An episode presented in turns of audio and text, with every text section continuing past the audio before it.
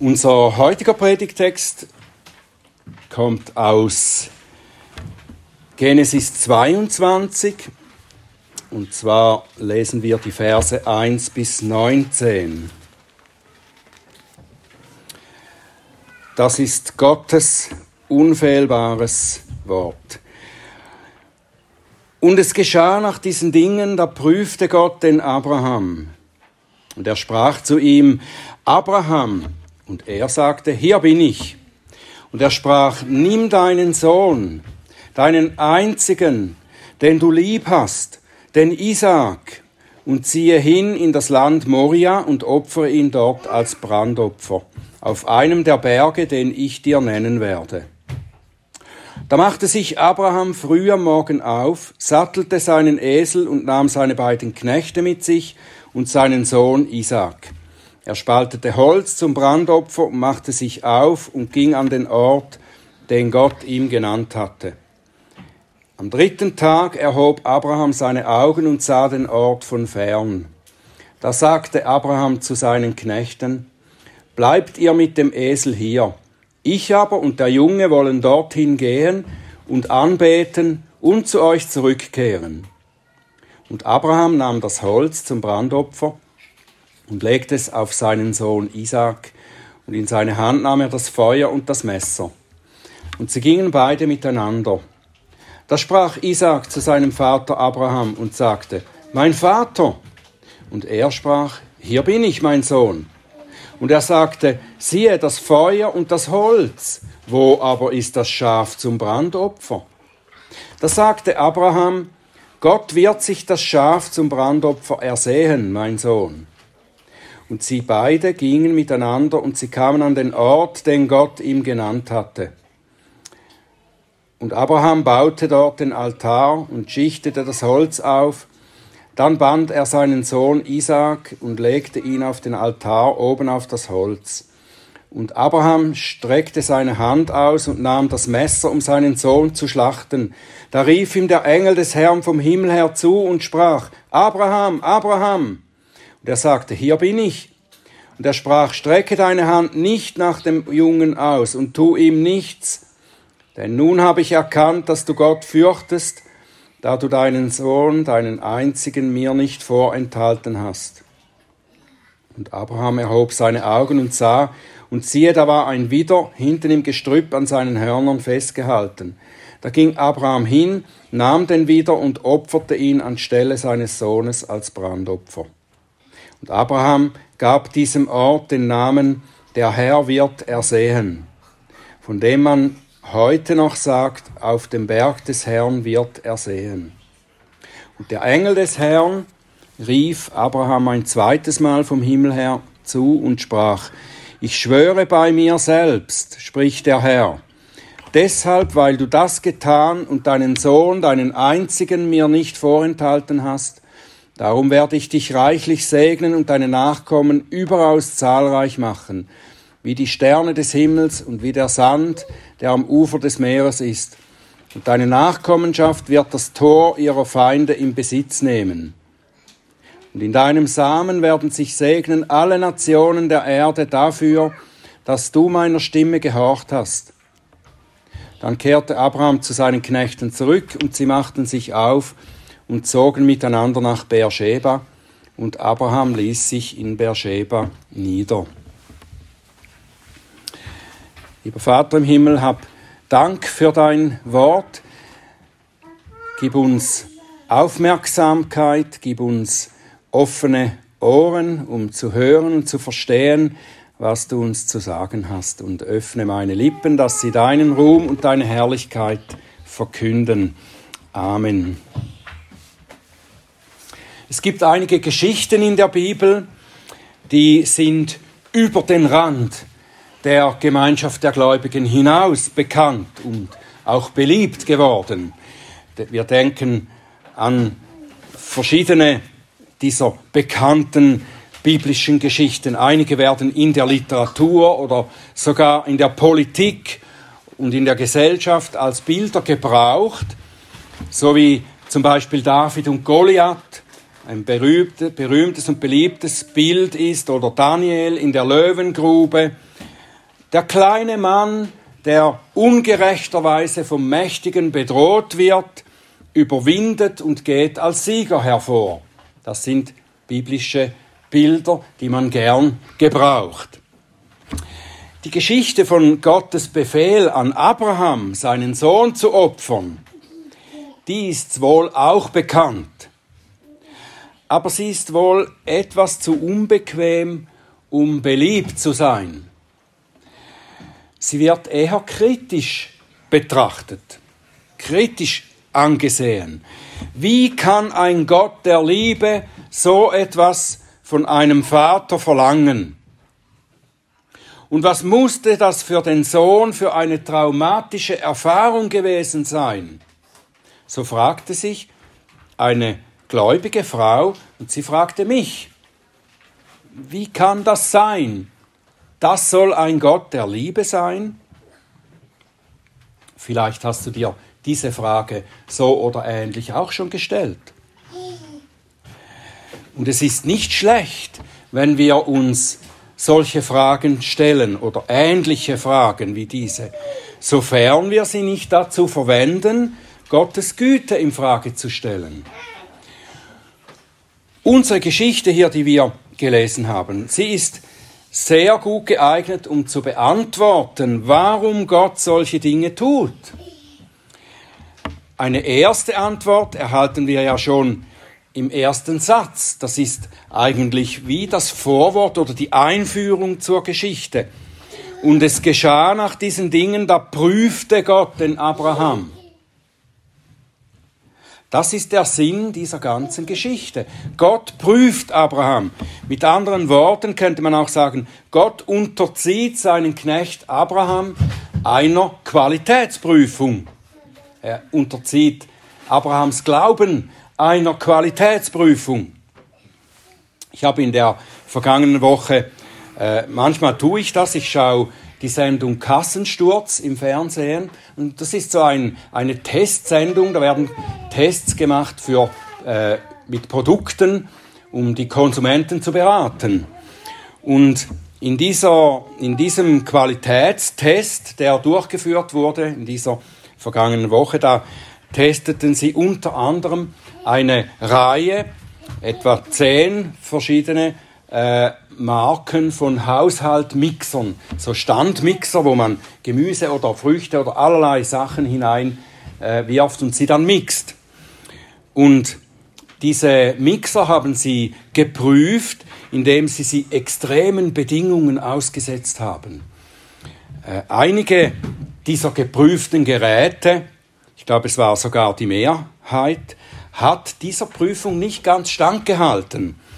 Zum Teil gingen sie kaputt, Teile zerbrachen im, im Getriebe oder solche Dinge. Oder sie schafften es einfach nicht, alle diese Gemüsesorten äh, korrekt zu mixen, dass ein, am Schluss ein äh, gutes Produkt rauskam.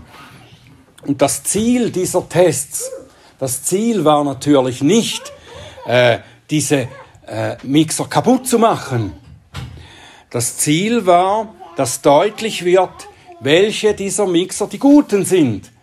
Welchen soll ich als Konsument kaufen? Welcher ist es wert, dass ich mein Geld dafür ausgebe? Und welcher hält wirklich stand den Anforderungen, die man an einen Mixer stellt? Also ist ein Qualitätstest. So ähnlich könnten wir das vergleichen, wie Gott Abraham auf den Prüfstand stellte. Etwas anderes, ich erinnere mich gut, wie als ich am theologischen Seminar Prüfungen machen musste oder Examen absolvieren, da gab es äh, einen der Professoren, der ermutigte uns jeweils vor der Prüfung oder vor dem Examen. Er sagte, denken Sie daran, wir prüfen Sie nicht, um zu sehen, was Sie nicht können, sondern wir wollen sehen, was sie gelernt haben und was sie wissen. Und dann betete er jeweils für uns Studenten vor der Prüfung und betete, dass wir uns nun an das erinnern können, was wir gelernt haben. Ist wunderbar, oder? Ähnlich ist es mit der Prüfung Abrahams. Abrahams Glaube sollte geprüft werden, damit seine Qualität offenbar wird. Nicht damit er durchfällt in der Prüfung. Die Prüfung war gedacht, dass die Qualität seines Glaubens offenbar werden soll. Und es ist dabei nicht wie, wie bei diesen Mixgeräten, die von einem neutralen Team geprüft wurden. Hier bei Abraham ist es Gott selber, der Schöpfer Abrahams und der Urheber seines Glaubens. Der Glaube Abrahams ist das Produkt Gottes, das jetzt geprüft wird. Gott selber prüft das, was er geschaffen hat. Und der Herr demonstriert damit selber, wie gut er Abraham zubereitet hat. Und er offenbart sich selbst darin und er zeigt, wie er in seiner Güte mit den Menschen handelt, die er liebt. Die Glaubensprüfung, durch die Abraham nun gehen musste, ist sozusagen der Gipfel aller Prüfungen, die ultimative Prüfung. Es ist ja nicht die erste Prüfung für Abraham, nicht die erste Prüfung für seinen Glauben. Der Herr hat schon mehrmals Gelegenheiten geschaffen, in denen sich Abrahams Glaube bewähren konnte oder könnte. Oder in, de, in denen er nach seinem Versagen weiter wachsen konnte, nachdem er gesehen hat, wo und wie er versagt hat hat er wie immer wieder Gelegenheit, weiter zu wachsen im Glauben. Und jetzt bringt ihn Gott zu der ultimativen Prüfung, um zu demonstrieren, was er in Abraham und an Abraham geschaffen hat. Denken wir an die verschiedenen Momente, in denen Abraham in der Vergangenheit Versprechen erhielt von Gott, dass er der Vater eines Volkes werden würde, obwohl seine Frau unfruchtbar und sie beide schon zu alt waren, um Eltern zu werden. Oder an die Tage, als er nach Ägypten zog oder als er nach Gerar zog und Gelegenheit hatte, dem Herrn zu vertrauen, dass er ihn und Sarah vor den Fremden bewahren würde. Bei den meisten dieser Gelegenheiten hatte sich Abrahams Glaube nur zum Teil bewährt. Oft schwankte er und traf aus, aus schwachem Glauben oder aus Unglauben falsche Entscheidungen. Immer half der Herr ihm aus der misslichen Lage heraus, die er für sich verursacht hatte, in die er sich gebracht hatte. Und Abraham lernte mehr und mehr die Zuverlässigkeit des Herrn kennen. Die Treue seines Herrn lernt er kennen. Und das stärkte seinen Glauben.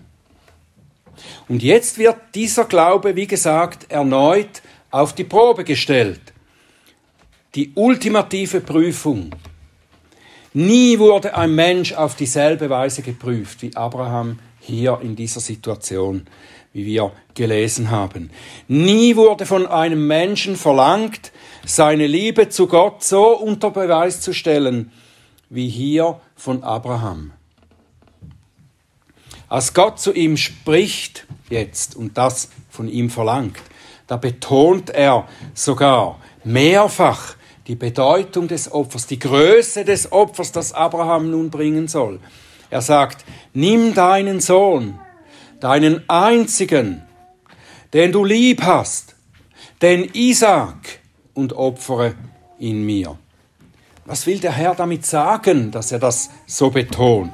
In welcher Weise ist Abrahams Glaube gefordert? Ich denke, es geht darum, worum es auch oft geht beim Glauben, etwas Geringeres loszulassen, um das Größere zu gewinnen. Wenn wir glauben, lassen wir oft etwas Geringeres los, um das Größere zu gewinnen. Abraham muss Isaac loslassen, um nur noch Gott zu haben. Abraham muss Isaac loslassen, um nur noch Gott zu haben. In dem, was Gott fordert von ihm hier, stellt der Abraham eigentlich die Frage, liebst du mich mehr als Isaac? Liebst du dein geliebtes Kind mehr als mich, als mich, oder liebst du mich mehr als alles, was du hast? Das war die Frage, die an Abraham gestellt wurde hier. Liebst du mich mehr als meine Gaben? Es kann sein, dass Abraham seinen Glauben zu sehr auf die Dinge richtete, die Gott ihm gegeben hatte oder versprochen hatte. Wir haben so eine Tendenz bei ihm, eine Tendenz bei ihm ja auch gesehen, als er vorher an Ismael festhalten wollte. Als er sagte, äh, ach Herr, äh, lass doch Ismael den, äh, den Nachkommen sein, durch den du mir dieses Volk gibst. Äh, und jetzt könnte es sein, dass er diese Haltung bei Isaac weiterführen würde. Oder bei allem, was mit Isaac so zusammenhängt. Mit dem, was Gott ihm durch Isaac gegeben und versprochen hat. Und darum sollte er das jetzt alles loslassen. Es Gott übergeben. Ihm zurückgeben. Der Herr sagte, opfere mir deinen einzigen Sohn, den du lieb hast. Es ist betont im Text, einen einzigen Sohn, den du lieb hast. Nachdem er Ismael weggeschickt hatte, ist Isaac der einzige Erbe, der ihm noch bleibt. Der einzige geliebte Sohn. Abraham war immer noch zu alt und er könnte wahrscheinlich nicht noch einen Sohn zeugen, um wieder einen zu haben, wenn er Isaac jetzt auch weggeben muss. Da ist die Möglichkeit groß, dass er sich an ihm festklammern wollte und ihn überbehüten würde. Er könnte in einer Weise Isaac lieben, in der er ihn über Gott stellt. Und darum sagt der Herr auch noch, opfere mir deinen Sohn Isaac. Auch sein Name wird dann noch genannt. Den einzigen Sohn, den du lieb hast, den Isaac. Der Name Isaac, der weist ja darauf hin, dass er der von Gott verheißene Sohn ist. Gott hat gesagt, in deinem Sohn Isaac will ich dich vermehren und dir viele Nachkommen geben. Mit Isaac sind alle Verheißungen Gottes verbunden, die er Abraham zugesagt hat. Könnte Abraham zu sehr selber dafür sorgen wollen, dass diese Verheißungen nicht verloren gehen? Könnte sein. Eigentlich verkörpert Isaac ja alles, was den Sinn von Abrahams Dasein überhaupt ausmacht. Das ist sein Lebenssinn, der Sinn seiner Berufung. Seine Berufung, der Vater dieses verheißenen Volkes zu sein. Es ist seine Berufung, durch ihn, durch Isaac das Land zu bevölkern und ein Segen zu sein. In ihm, in Abraham sollen alle Nationen gesegnet sein. Es könnte sein, dass Abraham seinen Lebenssinn zu sehr in all diesen Dingen, Volk, Land, Segen, festmacht, anstatt an Gott selber. Das ist ein, ein feiner Unterschied, aber ein feiner Unterschied, der oft auch in unserem Leben eine Rolle spielt, nicht wahr? Wir erachten es als das Glück und den Sinn unseres Lebens, dass wir die Dinge haben, die Gott uns gibt. Das macht das Glück in unserem Leben aus. Die Dinge, die Gott uns gibt, die er uns versprochen hat und die eigentlich an sich auch gut sind. Familie, ein Zuhause, Essen, Kleidung, ein wenig kultureller Luxus. Ich brauche nicht so viel, aber etwas schon. All diese Dinge. Und es kann passieren, dass wir Gottes Verheißung, ich bin mit dir, dass wir diese Verheißung so interpretieren, dass er in diesen Dingen mit uns ist. Dass wir da eine Verwechslung machen. und diese Dinge, die Gott uns schenkt, damit verwechseln, dass Gott selber mit uns ist. Würden wir noch sagen, dass Gott mit uns ist, dass wir in ihm alles haben, keinen Mangel haben, wenn wir all seine guten Gaben hergeben müssten? Würden wir dann noch sagen, dass Gott mit uns ist? Wenn wir alles, was wir besitzen und vielleicht unser Leben darauf abgestützt haben, wenn wir das alles verlieren müssten, um nur noch Gott zu haben? Es kann gut sein, dass dieser Gedanke, wenn wir, äh, wenn wir uns einmal trauen, uns diesen Gedanken weiterzudenken, kann es gut sein, dass dieser Gedanke ein, eine Glaubenskrise auslöst, oder nicht? Wenn wir alles hergeben müssen und nur noch Gott hätten. Was ist dieses nur noch? Es ist ein herausfordernder Gedanke. Was wirst du tun, wenn du damit rechnen musst, alles zu verlieren, um nur noch Gott zu haben? Ich will versuchen, diese Frage auch in einem anderen Licht noch, äh, in ein anderes Licht zu stellen und sagen, wenn ein Mann zu seiner Frau sagt, ich bin bereit, alles andere loszulassen, Job, Einkommen, Haus, Auto, Freunde, wenn ich nur dich habe, meine geliebte Frau oder Freundin. Ich lasse alles andere los, wenn ich nur dich habe. Und dann verstehen wir, wenn er das sagt, verstehen wir, dass, dass es seine übergroße Liebe zu seiner Frau ist, die ihn dazu bereit macht, alles andere loszulassen. Und ebenso ist es mit unserer Liebe zu Gott, oder nicht? Und mit Abrahams Liebe zu Gott. Er kann sie zeigen, indem er bereitwillig alle Dinge hergibt, die sein Leben reich machen.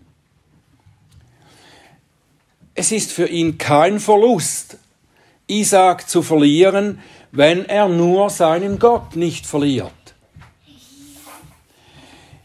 Ich denke, Abraham ist in seinem Glauben und in seiner Liebe zu Gott in den vergangenen Jahren so gewachsen, dass er das jetzt zeigen kann. Und darum heißt es diesmal auch nicht, anschließend als äh, Gott das von ihm verlangte, seinen Sohn zu opfern, heißt es nicht, dass Abraham mit Gott haderte und sagte, ach nein, Herr, nicht doch so, nicht auch noch Isaac. Nein, es heißt, da machte sich Abraham früh am Morgen auf und ging hin und tat all diese Dinge, um das vorzubereiten. Er, hat, er ist früh aufgestanden, hat sofort gehorcht, vielleicht auch um sich selber daran zu hindern, noch lange ähm, zu überlegen, zu widersprechen, äh, soll ich, wie könnte ich das umgehen, wie könnte ich die Sache noch aufschieben. Er geht einfach, sofort, als erstes nach dem Aufwachen. Ich glaube, dass Abraham so unmittelbar gehorchte, weil er wusste, dass er sich auf seinen Gott vollkommen und rückhaltslos verlassen kann. Ja, wir können sagen, es geht nicht so sehr darum, was er glaubte, was Abraham glaubte, sondern wem Abraham glaubte. Darum geht's hier. Abraham kannte den Herrn. Er hat ihn in den vergangenen Jahren und sogar Jahrzehnten immer wieder und immer besser kennengelernt. Abrahams Glaube ist gewachsen durch das Hören auf seinen Gott und durch das darauf eintreten, was er glaubte. Und das ist biblischer Glaube. Das ist der wahre Glaube. Gottes Wort hören, es für wahr halten und danach handeln. Erst wenn ich danach handle, zeige ich, was ich glaube, was ich wirklich glaube. Und so machen wir dann Glaubenserfahrungen. Das heißt, wir lernen, dass der Herr sein Wort erfüllt. Ich glaube, was er sagt und ich trete darauf ein und dann mache ich die Erfahrung, ja, was Gott sagt, das tut er auch. Und das gibt er mir auch. Und solche Glaubenserfahrungen, natürlich immer wieder mit Stolpern, Umfallen und wieder aufstehen und so weiter, diese Erfahrung, die Abraham machte, lehrten ihn zwei Dinge. Das erste ist, der Herr liebt ihn bedingungslos. Das wusste er. Und er hat auch gelernt, der Herr ist absolut vertrauenswürdig. Der Herr liebt mich bedingungslos der Herr ist absolut vertrauenswürdig in dem, was er verheißt. Und wenn er forderte, dass Abraham mit Isaak sein Liebstes aus der Hand geben soll, dann ist auch das in seiner liebenden Absicht gefordert. Es ist zum Besten, nicht nur für Abraham, sondern auch für Isaak. Das wusste Abraham in seinem Glauben. Das konnte er im Glauben annehmen, nicht weil er Gottes Pläne und seine Gedanken nachvollziehen und verstehen konnte, sondern weil er Gottes Liebe kennengelernt hatte. Das ist ein großer Unterschied beim Glauben. Oder wir glauben nicht, weil wir alles verstehen, was Gott tut und sagt, sondern weil wir seine Liebe kennengelernt haben und seine Vertrauenswürdigkeit. Das Zweite ist eben das, was Abraham lernte, dass Gott sich nicht widerspricht, sondern dass er wahrhaftig und vertrauenswürdig ist. Abraham konnte daran festhalten, dass der Herr mit einem Schwur sogar, mehrfach, mit einem Schwur versprochen hatte, durch Isaac will ich dir eine Nachkommenschaft geben. Das hat er, das hat er gewusst. Daran hat er festgehalten, auch jetzt noch nicht, dass Abrahams Glaube dadurch nicht herausgefordert wäre. Es war in der Tat eine immense Prüfung für seinen Glauben, dass er da hingehen und diese Tat tun sollte. Gott hatte auf der einen Seite gesagt, dass er ihm Isaac durch Isaac ein großes Volk geben würde. Auf der anderen Seite verlangt er jetzt von ihm, dass er diesen seinen einzigen versprochenen Sohn ihm opfern sollte. Wie konnte Abraham diese beiden Worte Gottes miteinander in Einklang bringen? Oder, um es moderner zu sagen, miteinander harmonisieren? Wenn er das nicht könnte, dann müsste er ja sagen, Gott widerspricht sich. Auf der einen Seite verspricht er mir, durch diesen Sohn gibt er mir ein großes Volk. Und auf der anderen Seite sagt er, du sollst mir diesen Sohn opfern. Wie passt das zusammen? Sein Glaube half ihm, diese beiden Worte Gottes miteinander zu verbinden. Gott liebt mich und er liebt Isaac. Und er ist absolut vertrauenswürdig in seinen Verheißungen. Und er verlangt von mir, ihm Isaac zu opfern. Abraham glaubte deshalb, Gott wird ein Wunder tun. Gott wird jetzt ein Wunder tun. Abraham wusste wahrscheinlich nicht wie, aber er war überzeugt, Gott wird ein Wunder tun. Wenn wir noch einmal lesen, was wir im Hebräer 11, 17 bis 19 gelesen haben, durch Abraham, äh, durch Glauben hat Abraham, als er geprüft wurde, den Isaak dargebracht. Und er, der die Verheißungen empfangen hatte, brachte den einzigen Sohn dar, über den gesagt worden war, in Isaak soll deine Nachkommenschaft genannt werden, indem er urteilte, dass Gott auch aus den Toten erwecken könne, von woher er ihn ja auch im Gleichnis empfing. Abraham hatte Isaak ja aus den Toten empfangen, sozusagen. Das schreibt der Apostel Paulus in Römer 4, 19. Und nicht schwach im Glauben sah er seinen eigenen, schon erstorbenen Leib an, da er fast 100 Jahre alt war, und das Absterben des Mutterleibes der Sarah, und zweifelte nicht durch Unglauben an der Verheißung Gottes, sondern wurde gestärkt im Glauben, weil er Gott die Ehre gab. Darum konnte er jetzt wieder glauben, dass wenn Isaac auch sterben müsste, kann Gott ihn ja wieder auferwecken, so dass er seine Verheißung erfüllen kann und das große Volk aus Isaac entstehen lassen kann. Und darum sagt Abraham zu seinen beiden Knechten, die ihn begleitet haben zum Opfer, die ihn, ihn und Isaac begleitet haben, sagt er zu ihnen, bleibt ihr mit dem Esel hier, ich aber und der Junge wollen dorthin gehen und anbeten und zu euch zurückkehren. Wir werden zu euch zurückkehren, sagt er zu den Knechten. Der Junge und ich.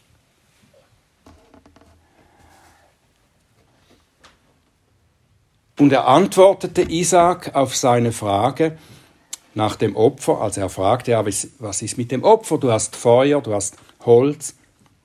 Wo ist das Opfer? Abraham sagt, Gott wird sich das Opfer ersehen. Hatte er schon vorausgeahnt, dass dieses äh, Opfer, das Gott fordert, nicht Isaac war?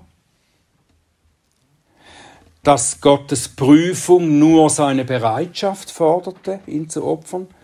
Oder hat er es unwissend prophetisch ausgesprochen? Kann auch sein. Der Text schweigt darüber. Wir wissen nur, dass es genau so erfüllt wurde. Was war das Ziel von Abrahams Glaubensprüfung oder von Gottes Prüfung des Glaubens Abrahams. Was war das Ziel? Wenn wir in Vers 12 lesen, dass Gott sagte durch den Engel, Jetzt sehe ich, dass du Gott fürchtest, da du mir deinen einzigen Sohn nicht vorenthalten hast. Da könnten wir meinen, ja, Gott musste Abraham prüfen, um herauszufinden, wie er wirklich steht, ob er gehorchen würde. Also wie wenn Gott das auch noch nicht so genau wüsste und mal schauen müsste, was macht Abraham jetzt? Das ist natürlich nicht der Fall. Gott muss nicht etwas herausfinden. Er muss nicht, er muss nicht etwas zu wissen bekommen.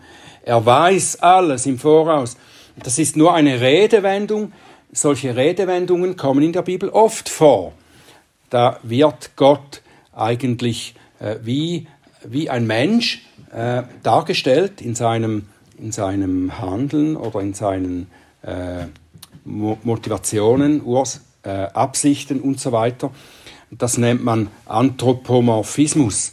Also Gott wird wie ein Mensch eigentlich beschrieben, damit die Menschen äh, in, in ihrer äh, Unvollkommenheit Gott etwas besser verstehen können. Also es ist eine Redewendung, ein Anthropomorphismus. Es ist gemeint, Abraham wurde in die Lage versetzt, seinen Glauben anzuwenden und zu demonstrieren, wie er beschaffen ist. Das ist das Ziel.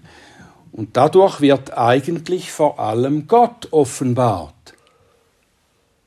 Durch diese Prüfung wird vor allem Gott offenbart, nicht nur einfach Abrahams guter Glaube.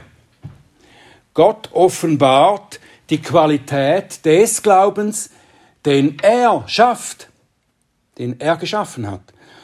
Und er offenbart, wie er handelt mit und an den Menschen, die er liebt. Das ist das Ziel dieser ganzen Sache hier. Gott offenbart die Qualität des Glaubens, den er schafft, und er offenbart wie er mit Menschen handelt, die er liebt. Diese ganze Geschichte ist eine Demonstration und eine Vorschattung, die Abraham und Isaac und auch uns Gottes Liebe tiefer erkennen lässt. Isaac musste nicht sterben. Das ist der Punkt an der Geschichte. Isaac musste nicht sterben. Warum nicht? Weil ein stellvertretendes Opferlamm für ihn gefunden wurde. Wenn sein Vater Abraham ihn die Geschichte Gottes gelehrt hatte, die Geschichte Gottes mit seinen Menschen, und ich gehe davon aus, dass Abraham seinen Sohn gelehrt hat in dieser Weise, dann wusste Isaac, jeder Mensch hat wegen seiner Sünde den Tod verdient. Das hat Gott ganz am Anfang zum Menschen gesagt. Wenn du mir nicht gehorchst in dieser kleinsten Sache, dann wirst du sterben. Jeder Mensch hat wegen seiner Sünde den Tod verdient und hat ihn vor sich. Isaac wusste, ich hatte gegen den heiligen Gott gesündigt und darum muss ich auch sterben. Jetzt oder irgendwann später. Jeder hat das vor sich. Der Lohn der Sünde ist der Tod. Aber Isaac durfte, und das war nicht ein Trauma, das Gott dem Isaac zumutete, sicher ein Schrecken, aber Isaac durfte am eigenen Leib hautnah erfahren, dass ein stellvertretendes Opfer für ihn gebracht wird. Gottes Liebe hat für ein stellvertretendes Opfer gesorgt, dass Isaac nicht sterben muss. Dieses Schaf, das Gott vorgesehen hatte. Und auch Abraham konnte erkennen, dass seine Nachkommenschaft nicht sterben muss, weil Gott diese Stellvertretung gegeben hat. Gottes Volk, das er sich erwählt hat und das aus Isaak kommt, das wird bewahrt, weil Gott einen Stellvertreter in den Tod gegeben hat. Und das geht natürlich weiter von Isaac bis zu uns, die wir glauben. Wenn wir glauben an den Stellvertreter Gottes, dann gilt das auch für uns. Wir sind das Volk, das da schon bewahrt wurde durch den Stellvertreter. Dieses Lamm, das für Abraham und Isaac so unendlich wertvoll war, Seht ihr diesen, diesen Wert, dass dieses Lamm hat für den Vater und den Sohn da, die vor dem Schrecken des Todes stehen? Dieses Lamm ist natürlich eine Vorschattung des Lammes Gottes, das sich an unserer Stelle selbst hingegeben hat. So bereitwillig wie Isaac mit seinem Vater mitging, um Gottes Werk zu erfüllen, so bereitwillig ging Jesus für uns, die wir glauben, in den Tod, an unserer Stelle. Wenn Abraham sagte, Gott wird sich ein Opfer ersehen, dann wies er damit, wahrscheinlich unwissend, schon auf das Opfer hin, das viele Jahrhunderte später an unserer Stelle gegeben werden wird. Und diese prophetische Vorschattung mit diesem Lamm, ein, ein Schatten ist ja etwas, das das Licht, dadurch, dass es einen Gegenstand anleuchtet, wirft es einen Schatten. Und man sieht den Schatten und ahnt, dass dahinter die eigentliche Figur ist. Und so ist Christus diese eigentliche Figur. Aber Gott gab viele Vorschattungen. Und als Gott Abrahams Nachkommen aus der Sklaverei befreite in Ägypten, da sollten sie auch pro Familie ein sogenanntes Passalam opfern, um vom Todesengel verschont zu werden. Der Todesengel, der die Erstgeborenen der Ägypter hinrichtete. Die Ägypter, die das nicht glaubten, die wurden da bestraft durch den Todesengel. Aber wer das Lamm opferte und sich unter dieses Lamm stellte, der wurde verschont. Und später ordnete der Herr an, dass regelmäßig Lämmer geopfert werden, um die Sünden der Israeliten zu sühnen. Das war Teil des Gottesdienstes. Immer wieder werden Lämmer stellvertretend geopfert, damit wir nicht, damit diese Leute, die das glauben und tun, nicht für ihre Sünde bestraft werden, sondern Vergebung bekommen. Und indem sie auf diese Lämmer geschaut haben und auf dieses Werk vertraut haben, das Gott ihnen da gab, haben sie eigentlich auf das stellvertretende Lamm Gottes vertraut, das noch kommen wird. Es war ihnen verheißen. All diese Lämmer waren wie das Lamm für Abraham und Isaac und wie das Passalam nur Vorbilder, die anzeigten, dass der Vater später einmal wirklich das vollkommene und endgültige Opfer bringen wird. Seinen eigenen Sohn, den er liebte.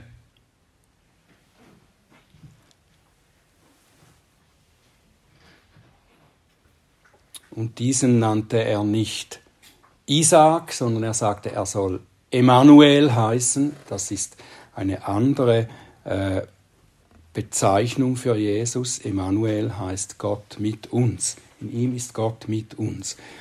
Und Gott hat seinen eigenen Sohn gegeben, opfern lassen aus Liebe zu uns, die wir das nicht verdient hätten, sondern die wir wegen unserer Sünde den Tod verdient hätten, den ewigen Tod. Aber wie der Sohn Abrahams nicht wirklich sterben musste, sondern im Bild gesprochen auferstand, so blieb auch der Sohn Gottes nicht im Tod. Er ist am dritten Tag auferstanden von den Toten. Und auch wir werden auferstehen von den Toten, weil wir durch Gottes Wirken so mit Jesus verbunden sind, dass alles, was ihn betrifft, auch für uns gilt. Jesus ist der Erstgeborene aus den Toten, wir folgen ihm darin nach. Abrahams und Isaaks Erfahrung ist auch unsere Erfahrung. Im Glauben sehen wir Gottes Liebe und seine Vertrauenswürdigkeit. Wir lernen, uns ihm völlig anzuvertrauen. Und wir können mit Paulus bekennen, wenn Gott für uns ist, wer gegen uns? Er, der seinen eigenen Sohn für uns hingegeben hat, wie wird er uns mit ihm nicht auch alles schenken? Sollten wir auch so von ihm geführt werden, dass wir geliebte Dinge oder Menschen loslassen und dahingeben müssen. Wir geben sie in seine Hand. Und wir werden niemals ihn verlieren, der seine Liebe zu uns bewiesen hat, indem er sich selbst gegeben hat. Wollen wir einer solch großen und unfassbaren Liebe nicht vertrauen, unser ganzes Leben anvertrauen, und sagen mit dem Psalmisten, wenn ich nur dich habe, so frage ich nichts nach Himmel und Erde. Wenn ich nur dich habe, so frage ich nichts nach Himmel und Erde. Amen.